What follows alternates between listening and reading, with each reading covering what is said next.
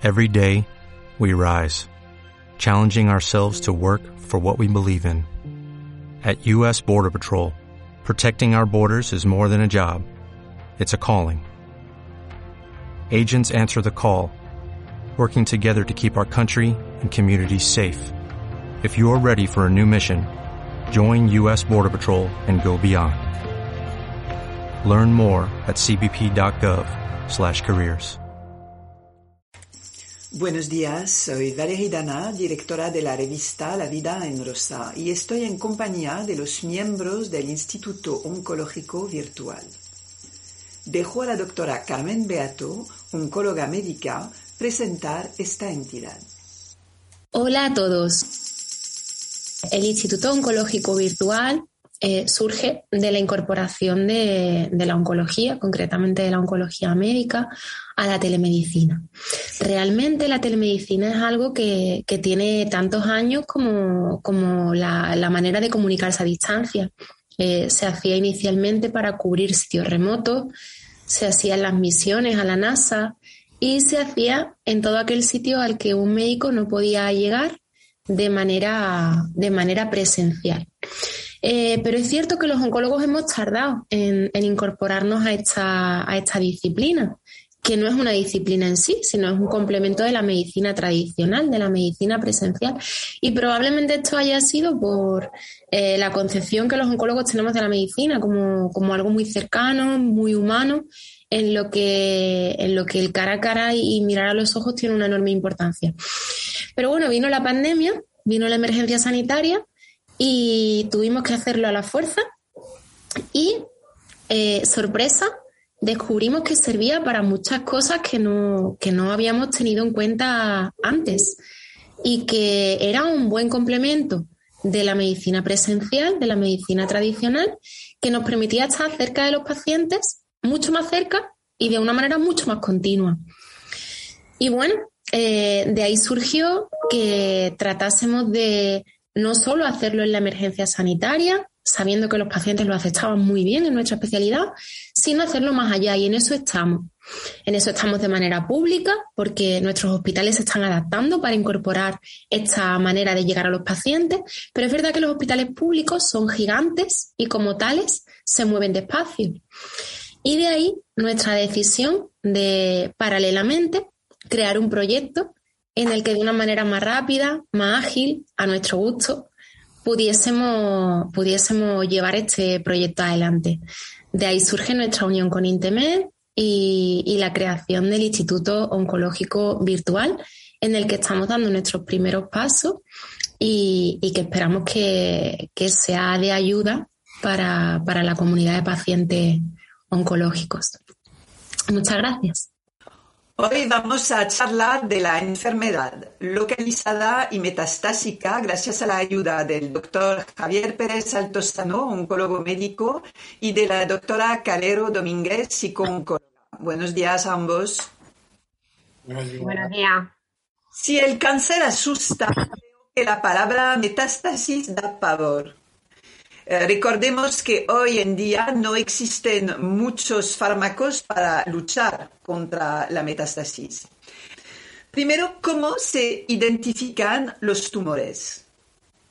Bien, los tumores eh, pueden llegar a la consulta del, oncólogo de dos formas, o bien porque el paciente presente un síntoma, eh, paciente presenta un síntoma de dolor, aparición, aparición de un bulto, pérdida de peso, eh, algún síntoma guía por el cual se empieza un estudio, un estudio y se completa con un estudio radiológico, con una biopsia, se completa todo el proceso de estadificación, o bien porque en un estudio radiológico, sea por un estudio eh, dentro de una campaña de prevención, como pueden ser las mamografías con el cáncer de mama, o un estudio radiológico por otra causa, un preoperatorio para una cirugía que no tiene nada que ver, pues aparece una lesión que no era conocida y que tampoco había dado síntomas, también se pone en marcha ese estudio de estadificación.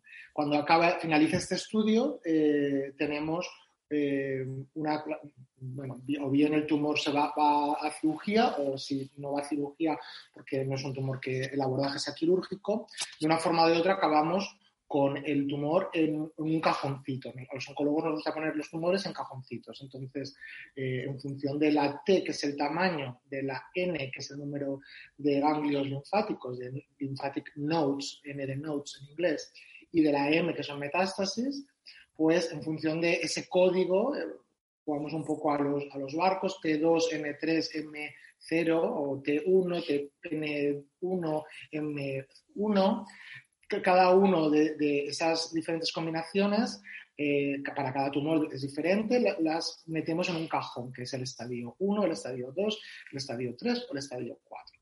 Siempre de menor gravedad a mayor gravedad. El estadio 4, pues siempre por desgracia eh, son cuando ya hay, hay metástasis. hay, alguna, hay alguna excepción en algún tumor en particular, pero un poco a, a grosso modo. Y en función de esa clasificación, pues ya tenemos eh, nuestras guías nacionales e internacionales para saber cómo tenemos que abordar ese, ese tumor. Eso es un poco a, vista de pájaro. Vale, entonces por un lado tenemos los tumores sólidos y por otro los líquidos, ¿no? ¿Me explicas la diferencia? Bueno, es una diferenciación que en, realidad a los oncólogos no nos acaba de, gustar, pero sí que es verdad que es una forma de entendernos fácil con los pacientes los tumores sólidos los tratamos eh, en, su totalidad de los oncólogos eh, médicos. Eh, entonces son pues, todos los tumores que se originan, que se asientan en órganos sólidos como son el colon, el aparato digestivo, que engloba el colon, el esófago, el estómago, el, páncreas, la vía biliar, las mamas, por otra parte después están las mamas, sobre todo la mama femenina, particular, principalmente. Eh, después están los tumores de, los pulmones, eh, a nivel ginecológico, la mujer o genitourinario. Y por otra parte están los tumores que se originan en las células de la, de la sangre, que pueden ser, un poco resumiendo en dos grandes grupos, las leucemias y los linfomas. Las leucemias son territorio, eh, al menos en en España, tal como tenemos distribuidas las especialidades, son eh, territorio exclusivo de los hematólogos, que tienen su parte hemato-oncológica, y los linfomas, yo creo que en un 80% de los hospitales son también territorio exclusivo de los, hematólogos, compañeros nuestros con los cuales tenemos una relación excelente, y sí que hay un 20% eh, de hospitales más o menos que todavía también los oncólogos también tienen experiencia y tradición de décadas atrás de tratar a los linfomas y también se, también se trata o son compartidos en comités multidisciplinares con hematólogos y oncólogos. ¿Cuál es la diferencia entre la enfermedad cuando está localizada y cuando surge una metástasis o surgen metástasis? Bueno, el abordaje pues por desgracia es completamente diferente y el, el, objetivo terapéutico pues también. Cuando la enfermedad está localizada, yo creo que aquí tenemos, tendríamos dos subgrupos, la localizada, realmente localizada, tumores muy pequeños eh, o con muy poquita carga, sin carga de, afectación linfática o con muy poquita carga. Ahí siempre se va a un tratamiento radical, ya sea con cirugía, con quimioterapia y radioterapia, primero con quimioterapia y después con cirugía. Los abordajes son diferentes en cada, en función de cada uno de los tumores. Después está la enfermedad localmente avanzada, que son tumores muy grandes a nivel local, o IO con mucha carga linfática a nivel local. Estos tumores ya son más difíciles de abordar, pero también la intención es curativa, aunque es verdad que eh, la eficacia no es tan, de curación no es tan alta como el primer subgrupo. Y después, cuando saltamos a la enfermedad metastásica, también podríamos decir que hay otros dos subgrupos. Ya veis que los cajones, yo creo que el, título de la charla de hoy puede ser El tumor en cajones. Porque Acaba de dar título a Valerie. El tumor en cajones. Nos gusta mucho clasificar porque del orden, del caos que es la enfermedad eh, neoplásica, el, cáncer es un caos a nivel celular y molecular, pues el intentar para los oncólogos racionalizarlo y colocarlo en, en categorías, yo creo que de ahí sale un mejor tratamiento.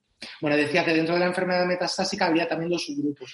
Una es la oligometastásica, oligo significa poco en, latín, creo, o en griego, creo que en latín, oligo poco, poco metastásica. Son eh, la enfermedad cuando tiene una, dos metástasis tres a lo sumo, o unas poquitas muy próximas entre sí, y podemos ofrecer al paciente un tratamiento con intención curativa, radical, aunque también es verdad que evidentemente la tasa de recaída va a ser más alta. Y después está, esa categoría es pequeña, después está la categoría de metastásico, eh, metastásico por completo, con múltiples localizaciones, sin posibilidad de curación.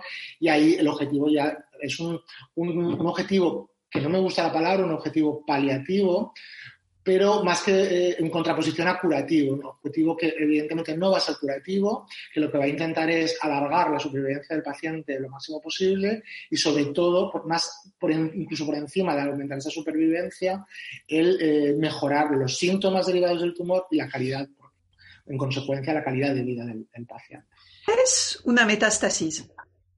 Bueno, una metástasis es eh, un grupo de, células neoplásicas, de células malignas, tumorales, que bien sea por diseminación por, vía sanguínea, por el, torrente de la sangre, de venas y arterias, o bien sea por eh, diseminación linfática, por la, vía linfática, salen de, su territorio localizado, del tumor o de los ganglios más locorregionales que llamamos, más cercanos al tumor, y ya mm, esas células migran, llegan a otros puntos del organismo, ya sea órganos sólidos o, otras cadenas linfáticas distantes, se asientan, forman un nido, nidifican y se ponen a crecer y a, generar síntomas en ese punto donde se localizan y también a funcionar como diseminadoras de células a otros sitios más. Entonces, pues evidentemente es la situación que no nos gusta a, a oncólogos, enfermeros y oncólogos y que intentamos siempre evitar o cuando ya está instaurada minimizar. Has mencionado la palabra paliativos, paliativa. Es importante si recordemos lo que dijiste en la, en la charla anterior, que eh, se habla de, cuidados paliativos en el mismo momento que se entra en una consulta oncológica. Es decir, que paliativo no significa que vas a morir el día siguiente. Es, es, una, es, es algo que tenemos en mente a menudo. Uh, paliativos es como fin de vida y en este caso no, no es uh, sinónimo, no siempre al menos, de fin de vida. Yo creo que es importante decirlo para evitar sustos inútiles uh, en muchos casos. Efectivamente, por eso yo creo que es mejor la terminología cuidados continuos, porque una paciente con cáncer de mama operada curada, que va a recibir un tratamiento adyuvante, esta paciente recibe cuidados continuos, todo el tratamiento para las náuseas y los vómitos, todo el tratamiento para el malestar, para la neurotoxicidad, eso, es cuidado continuo, eh, es cuidado de soporte, pero esa paciente evidentemente no, afortunadamente no es metastásica, no es paliativa, no es terminal. Entonces, ese, eh, abordaje del tratamiento al paciente ya con metástasis, pues tendríamos que buscar una terminología que no fuera eh, un tratamiento paliativo, porque yo a veces le digo a los pacientes, es un tratamiento no curativo punto, como contraposición, porque el paciente bien no va a ser curable, pero en ese momento no es terminal. Eh, la palabra paliación, pues al menos en el castellano, lleva asociado un componente peyorativo o un componente de terminalidad que no siempre es la realidad, Ya, en este caso sería buscar una mejor calidad de vida o la mejor calidad de vida que se pueda. Que es que las palabras son tan importantes ¿Dónde se pueden localizar y cómo se detectan? Eh, podemos saber que eh, es que hablaste de hace un rato de, de, de, lo que podemos sentir en el cuerpo que nos puede quizás eh, llevar al médico porque hemos perdido peso o por lo que sea. Sentimos un, un una bolita en el pecho, por ejemplo, en, si se trata de cáncer de mama. Entonces, en ciertos eh, tipos de tumores y de cáncer podemos uh, intuir que nos está pasando algo. Uh, además, ¿podemos intuir que tenemos metástasis o es algo que es absolutamente imposible? No, no, para nada. Eh, por desgracia, hoy en día hay bastantes tumores. Hay tumores pues, como el cáncer de mama, que afortunadamente al ser tan superficiales, al estar en, un, en una estructura, un órgano que está fuera de lo que es el tronco, el organismo, eh, pues son más fáciles la exploración y, por tanto su detección es muchísimo más fácil y por eso se, afortunadamente se detectan, se diagnostican en, estadios más precoces, más tempranos, en estadios 1, 2. Eh, por desgracia hay tumores pues, como cáncer de pulmón, el, cáncer de páncreas, el cáncer de colon en ocasiones, que su crecimiento es mucho más silente, mucho más silencioso, mucho más larvado y por desgracia cuando da síntomas, precisamente da síntomas porque ya hay metástasis eh, creciendo y son muchas veces las metástasis las que dan los, síntomas. Em, los síntomas, bueno, las metástasis se pueden diagnosticar en cualquier tipo de tejido, se pueden encontrar en cualquier tipo de tejido del organismo, en cualquier órgano o sistema del organismo, porque al final están, eh, todos nuestros órganos están irrigados por sangre y también eh, tienen vía de comunicación linfática, entonces pueden llegar a cualquier parte. Es verdad que los órganos con más eh, irrigación es más frecuente que tengan, que tengan, sufran metástasis y además hay tumores que tienen apetencia por según qué tejidos. Pero bueno, sobre todo a nivel eh, hepático, a nivel pulmonar, a nivel cerebral y a nivel del, del, peritoneo, que es la membrana que envuelve a los intestinos, son los puntos donde, eh, por diseminación sanguínea, suelen ser los puntos con mayor frecuencia de metastatización de, de, los tumores. Y los síntomas pues, pueden ser evidentemente muy variables en función de eh, la estructura que, donde, se, donde comienza a crecer la metástasis o metástasis. Hay sitios que fácilmente dan dolor, como son los huesos que antes no los he nombrado, los huesos sobre todo si son huesos de carga, de los que soportan el peso de, la persona, pues todavía eh, duelen fácilmente y, rápidamente, pueden provocar eh, falta de, de, aire, de sensación de, aire, de la respiración, si se llena el pulmón de metástasis, puede tener un fallo hepático, el paciente con amarillos si asientan en el, en el hígado o en la, vía biliar, o puede tener síntomas eh, neurológicos de eh, episodios de epilepsia, dolor de cabeza, eh, pérdida de la movilidad, si asientan en, el cerebro. Evidentemente, pues eso en función del punto en el que crezcan, pues generarán unos síntomas que, los tumores silenciosos, hay también los cánceres ginecológicos que suelen, uh, por eso es importante insistir en que las mujeres vayan al menos una vez al año a, una consulta para, para, para, saber si todo está bien. El hecho es que no siempre se encuentra el tumor primario. Eso significa que nunca se podrá silenciar el cáncer que padece la persona. Bueno, yo creo que la, mm, tú te refieres a, la situación que, llamamos el, cajón de, desastre, este sí que es un cajón un poco desastre que llamamos el cáncer de origen desconocido. Eh, bueno, en, ese, en esa situación es en la que encontramos eh, un tumor diseminado, encontramos las metástasis de un tumor eh, y no encontramos el, origen, el primario. En ocasiones la biopsia nos ayuda mucho, nos orienta mucho, en otras veces la biopsia no nos orienta, eh, no nos dice más que el primer apellido del tumor, el adenocarcinoma, carcinoma epidermoide, pero no sabemos el, origen. Para ello, hoy en día tenemos plataformas moleculares de estudio genético de los tumores, que en ocasiones son muy útiles, pero también hay un tanto por ciento de ocasiones que no nos tampoco acabamos de saberlo. Y bueno, entonces ahí tendríamos otra vez también dos situaciones.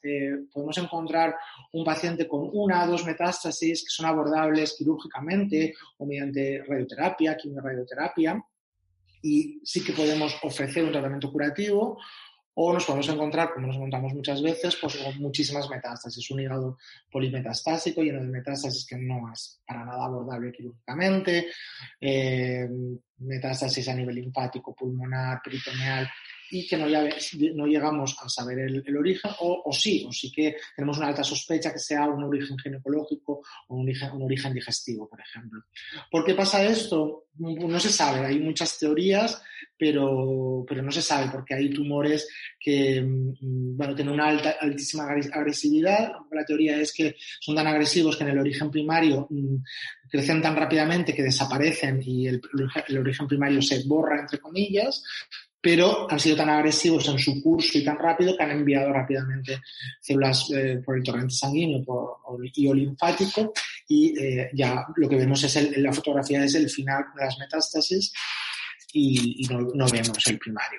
Afortunadamente, gracias por una parte a las mejoras diagnósticas, a los TACs de alta resolución, a los PET-TACs y además PET-TACs muy diferentes, muy específicos que están surgiendo últimamente, y por otra parte, gracias a las, plataformas de análisis genético de las firmas genéticas que con un trozo de tumor nos permiten ver un montón de de genes, pues podemos afinar muchísimo más y el tanto por ciento de estos pacientes es cada vez más pequeño. Cuando quitamos el tumor primario, entonces cuando lo encontramos, ¿se acaban los riesgos de cáncer? ¿O eso no significa que no haya otras vías o que no se puedan eh, desarrollar otros tumores o metástasis? Depende de cada tumor y depende del estadio de, eh, en el que eh, logramos operar, extirpar ese, ese tumor. Hay tumores que, que su riesgo de recaída, el riesgo de recaída de recaída cero no existe. Si has tenido un tumor, siempre vas a tener eh, un riesgo de desarrollar una metástasis y de desarrollar un segundo tumor, pero es verdad que las diferencias entre tumores y entre estadios dentro de cada tumor son abismales. Hay tumores que con un 98%, además con los tratamientos adyuvantes complementarios que administramos hoy en día, el riesgo de recaída puede bajar al 1 o al 2%, es prácticamente inexistente, y hay otros tumores que son más agresivos pese a la cirugía y los tratamientos complementarios yo creo que, y, hablaba de esto en la introducción, metástasis, la palabra eh, eh, es como terrorífica, parece una película de, horror. Eh, ¿Metástasis es sinónimo de, muerte, como lo piensan muchas personas? Pues hoy en día no, hoy en día yo creo que no tenemos que no tenemos que lanzar ese, mensaje desde la oncología, desde las asociaciones de pacientes. Es verdad que hay situaciones en las que sabemos que la curación no va a ser, eh, no va a ser posible, pero sí que hay situaciones, en eh, situaciones, tipos de tumores y sobre todo terapias que tenemos actualmente en las que eh, hoy en día pues metástasis mm, puede llevar a, asociado una curación completa, si es una esa situación que yo describía anteriormente de oligometástasis, de una o dos metástasis muy localizadas y podemos ofrecer un tratamiento muy radical, quirúrgico y complementario con quimioterapia. Hoy en día incluso hay pacientes que por las características biológicas moleculares de su tumor y los tratamientos que tenemos hoy en día, pues puede ser que, que que, esas metástasis se reduzcan o incluso desaparezcan. Hoy en día somos capaces de revertir eh, en un grupo pequeño de pacientes esa, condición de metastásico y podemos hacer desaparecer una, incluso múltiples metástasis y que el paciente se convierta en un, largo, en un largo superviviente y se cronifique muchísimos años. Em, ¿Qué, tratamientos tenemos hoy en día para, parar esta evolución de, las metástasis? Yo creo que bueno, ha habido, hubo un boom de, quimioterapias cada vez más, más potentes y más efectivas, por una parte. Después, la inmunoterapia, descubierta hace 10 años, incorporada cada vez más en los últimos años a más tumores eh, metastásicos, ha cambiado por completo el paradigma de la enfermedad metastásica es verdad que todavía de, una curación o de una cronificación muy larga solamente se beneficia un 20-25% de los pacientes, pero es verdad que eso es algo que no teníamos hace unos años. Y después están las terapias dirigidas, terapias eh, Diana, que llamamos contra eh, alteraciones moleculares muy específicas celulares, que también han cambiado por completo el, el paradigma de tratamiento de los pacientes metastásicos. Por eso es tan importante la investigación. No sé si nos escucharán desde el ministerio, no sé, pero vendría bien. Perdón. En caso de metástasis y de cáncer en general, se busca la calidad de vida para que el paciente viva lo, lo mejor que se pueda. ¿Qué significa calidad de vida. Y aquí quiero el punto de vista del médico oncólogo, pero también de la psicooncóloga, porque eh, eh, me imagino que, quizás no vais a tener la misma definición de la calidad de vida. Raquel, yo creo que la, definición no va a ser la misma, pero el objetivo desde luego va a ser común. Raquel. Eh, mira, pues es un concepto estudiado dentro del ámbito en el que nos movemos. Eh, es un concepto subjetivo, ¿no? Podríamos empezar a decir que la calidad de vida para cada uno individualmente es un concepto subjetivo. Eh, Javier me puede corregir, pero dentro del ámbito que nos compete, al final es ausencia de síntomas o control de ellos, ¿no? ausencia de dolor físico, pero claro, el psicológico también está porque está dentro del concepto de salud, ¿no? Decíamos que la salud mm, incluye los dos conceptos. Entonces, bueno, desde ahí, fijaos, eh, yo os he ido escuchando eh, y Valerie pues decía acertadamente que, claro, la metástasis, la palabra, que hay que cuidar las palabras, pero tampoco podemos obviar ni negar el concepto cala, eh, y eso condiciona el estado anímico del paciente y el afrontamiento, ¿no? Que ya hablaremos más adelante de todo eso, ¿no? Pero claro, no es lo mismo enfrentarse a un tumor in situ, ¿no? Eh, que a una metástasis, pues como decía Javier, inicial con uno o dos, con posibilidad todavía, ¿no? Yo diría la palabra ilusión de curación que que no la haya.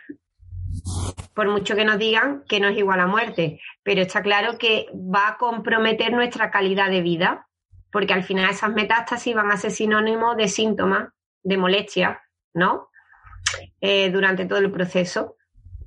Perdón, pero tú eh, te has enfrentado a personas que, que, tiran la toalla porque, porque porque no ven esperanza, porque hay muchas personas que, que, ven todo lo que les ha quitado el cáncer y es verdad que quita muchísimas cosas uh, y será, serán diferentes para, para, para, cada uno, pero hay personas que se ven con metástasis y que, y que, y que no quieren, no quieren más, no quieren nada. Yo tengo uh, otro caso que es exactamente al revés de, Michael Robinson, que, que, era un amigo y, que, solía decir, uh, es que no me va a quitar nada, es decir, hasta el último día yo voy a vivir. Entonces supongo que hay los dos tipos de, de, planteamiento, ¿no? Según lo que cada uno puede también. Mira, Valerie, para que nos, para que nos escuche, vamos un poco a contextualizar. Eh, si yo os decía que el tipo de tumor, y es lógico, condiciona el estado anímico del paciente y el afrontamiento, la personalidad previa también hay que tenerla en cuenta.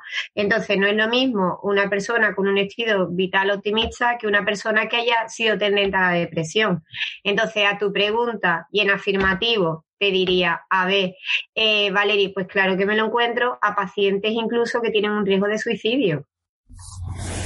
¿Vale? Porque también tiene que ver con la capacidad de tolerancia a la frustración de cada uno. A ver, fijaos, el cáncer llega a, mi, llega a mi vida, vamos a poner un caso hipotético, en 30, 40 años, en el boom de mi carrera laboral, ¿no?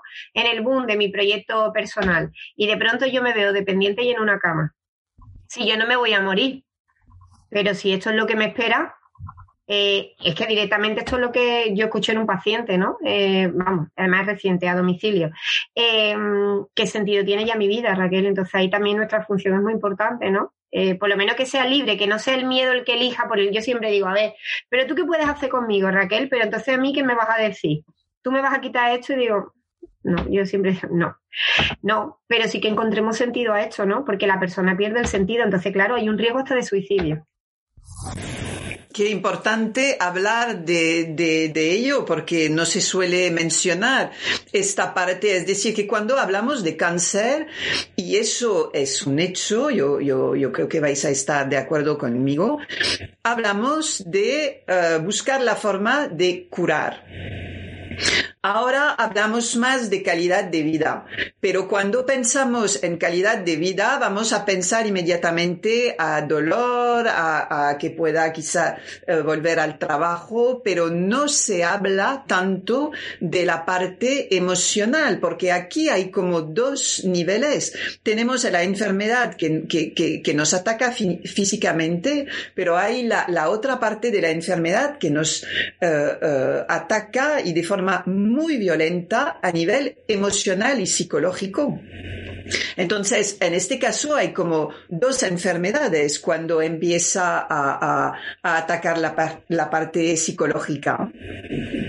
Es, complicado esto. Y, Claro, es correcto, por eso es importante la evaluación psicológica inicial del paciente, ¿no? Eh, sobre todo en el momento de enfermedad avanzada, ¿no? Eh, porque va condicionado también. Y además, mira, eh, la pincelada también del cuidador, eh, que ahora esto ya es más grande, tal y como lo lleve el paciente, lo va a llevar familiar, que se haga cargo de él. Bueno, además de la incomprensión, eh, entre ambas partes, porque eso también es una realidad, es decir, que lo que vive el, paciente de cáncer, solo él lo siente. Y a veces la persona que está enfrente, a pesar de toda su buena voluntad, es que esto no, no, lo, no lo pongo en cuestión, pero no acaba de entender las quejas, entre comillas, porque, porque tienen todo el derecho del mundo de, de, expresar su, su, malestar, pero no se entienden porque no hablan el mismo idioma. Uno va a ver signos de, de quizás de vitalidad o de, de mejoría y, y la otra persona físicamente quizás va a tener esto, pero emocionalmente y, es una carga más. Es decir, que el cuidador tampoco puede, puede con todo, por eso tu figura es tan importante y por eso a mí no, no deja de sorprenderme el hecho de que, de que esté, eh, eh, no esté tan uh, publicitada y, tan presente. Bueno, mira, vale, yo antes de seguir a lo que has añadido eh, sobre el cuidado, por aclarar, no es que el cuidador no entienda, sino desde mi punto de vista y desde mi experiencia, es que el cuidador en su ánimo de ayudar, cuando no tiene formación, lo que hace es entorpecer las cosas, porque en su ánimo de ayudar, lo que está es eh, provocando, fomentando, acentuando en el paciente que coge un rol que no puede. El ser fuerte, el tú puedes. Y es que el paciente no puede ni ser fuerte, ni puede volver a ser el mismo, ni está en situación de eso. Pero claro, al cuidador no le podemos atribuir esa carga porque el cuidador no tiene herramientas, no es psicólogo, no es experto, no sabe de intervención terapéutica en terapia centrada en el sentido de la vida, en autocompasión, etc., ¿no? Que son terapias validadas y eficaces eh, para intervenir en enfermedad avanzada. Y, Javier, tú en tus consultas, cuando eh, tienes al paciente que viene acompañado, ¿tú ves así una, una no una falta de, comprensión, pero quizás eh, personas que hablan un idioma diferente? Sí, yo de hecho veo lo que ve Raquel, pero adaptado a de lo que nos ocupamos los oncólogos más, que son los síntomas físicos, efectivamente. Yo decía que el objetivo, evidentemente, de la, desde la y del oncólogo, mm, o el enfoque de lo que es el paciente, la calidad de vida, el paciente metastásico, el enfoque puede ser diferente o cada uno tenemos nuestra parcela, pero el objetivo al final es el mismo. Nosotros nos encargamos más bueno, por una parte, si es posible, eh, sin detrimento de la calidad de vida, aumentar la supervivencia, pero sobre todo de controlar los síntomas físicos. ese dolor, esa pérdida de apetito, ese cansancio, y vemos efectivamente lo que decía Raquel, pero a nivel físico. Es muy frecuente la, disputa en la, consulta entre el paciente, que muchas veces es hombre, y la, y esposa, cuidadora, por sobre todo por la comida el paciente no tiene apetito, no es que no quiera comer, es que no tiene apetito, y la cuidadora, que pues tradicionalmente es la esposa, que además que esta sociedad nuestra que hemos heredado es la que lleva las cosas de la casa y demás, es la cocinera, y entonces no, lleva fatal el que, que no coma. Yo les digo siempre a los pacientes, ahora a, a las familias, al paciente le digo, entienda que ella, de la forma en la que se puede sentir útil y la forma en la que, donde ella se ve que puede intervenir, porque como dice Raquel, pues no tiene la formación de psicóloga y tampoco tiene la formación de médico y no sabe hacer otras intervenciones, no puede hacer otras intervenciones, pues evidentemente en casa, ¿qué puede hacer? Pues, pues intentar que coma usted mejor. Y a la esposa le explico, usted Imagínese el, no tener apetito, pues cuando nos hemos pegado una, una, comida muy grande en un restaurante y por la noche llegamos a casa y no cenamos porque no tenemos apetito. Imagínese que en ese momento alguien le estuviera diciendo hay que comer, hay que comer, hay que comer. Porque no sería una sensación muy, muy desagradable el no tener apetito y tener que comer forzado.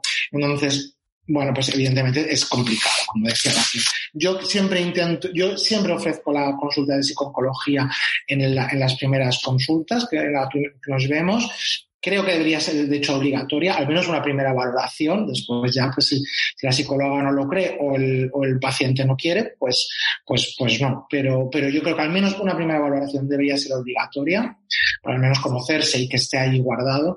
Y si una cosa buena ha traído la pandemia, una de las pocas cosas buenas, es que creo que se ha acelerado el poner el, punto de vista, el poner el foco sobre la salud mental de, las personas, oncológicas y no oncológicas. Creo que por fin estamos empezando a tratar, a ver, a tratar el tema de la salud mental con naturalidad. Creo que todos los famosos, que hoy, creo que todos los famosos que hoy en día eh, eh, manifiestan sus problemas de salud mental. Creo que están haciendo un favor enorme a la sociedad, ya sea Simon Biles, ya sea Dani Martín del Canto del Loco.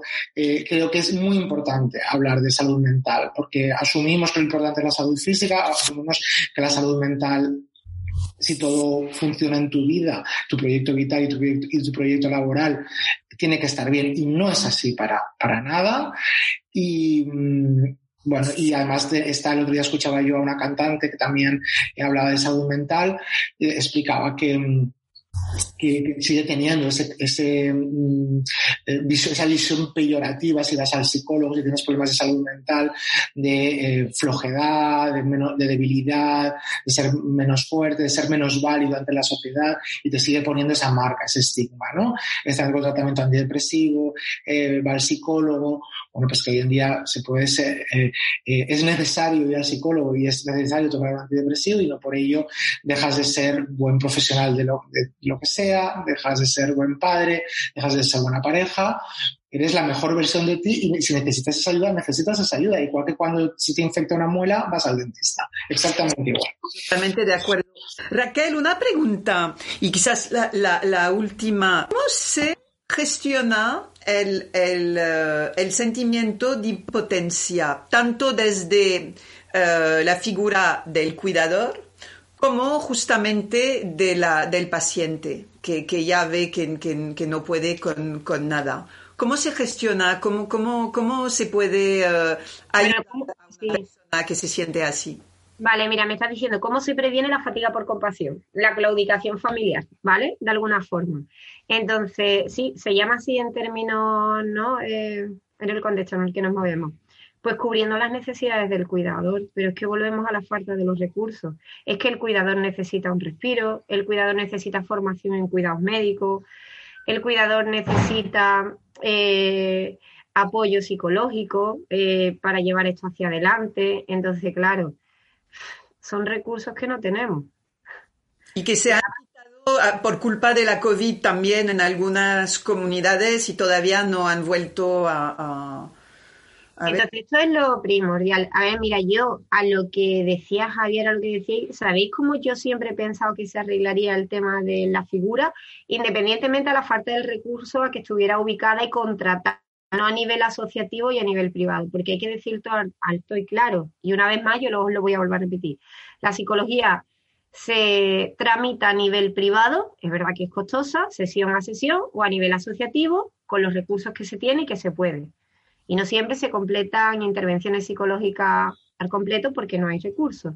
A ver, eh, dicho esto, yo creo que si la figura del psicólogo estuviera, igual que se le hace una evaluación médica al paciente inicial, ¿no? Oncológica, se le hace una evaluación psicológica como parte del proceso, ayudaría mucho a naturar las cosas. Porque en esa evaluación psicológica se haría una nota informativa donde el psicólogo pues eh, daría un diagnóstico ¿no? Y además donde haría una recomendación del proceso, porque entenderíamos mucho y el, y el oncólogo, el equipo médico, sabría mucho de ese paciente con esa evaluación psicológica, si va a adherirse o no al tratamiento, si tiene riesgo, eh, oye, pues como hablábamos de suicidio durante el proceso, que a veces eso pasa, ¿no?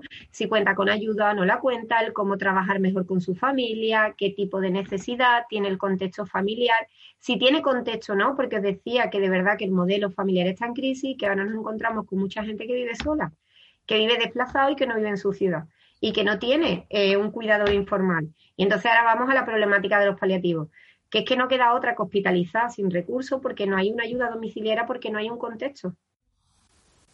que ayude al paciente, porque los amigos están, pero los amigos en un trabajo por ley no le dan permiso en un trabajo para cuidar a un familiar, eso te lo dan a ti si es tu madre o es tu hija.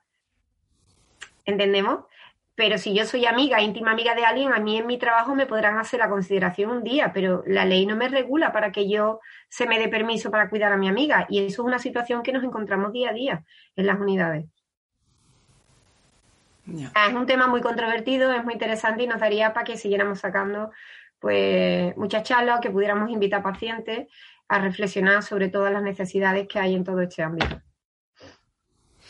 Ya, pues nos, nos, deja, nos deja que pensar todo lo que, lo que nos contáis. Muchísimas gracias a ambos. Seguiremos con el tema de la...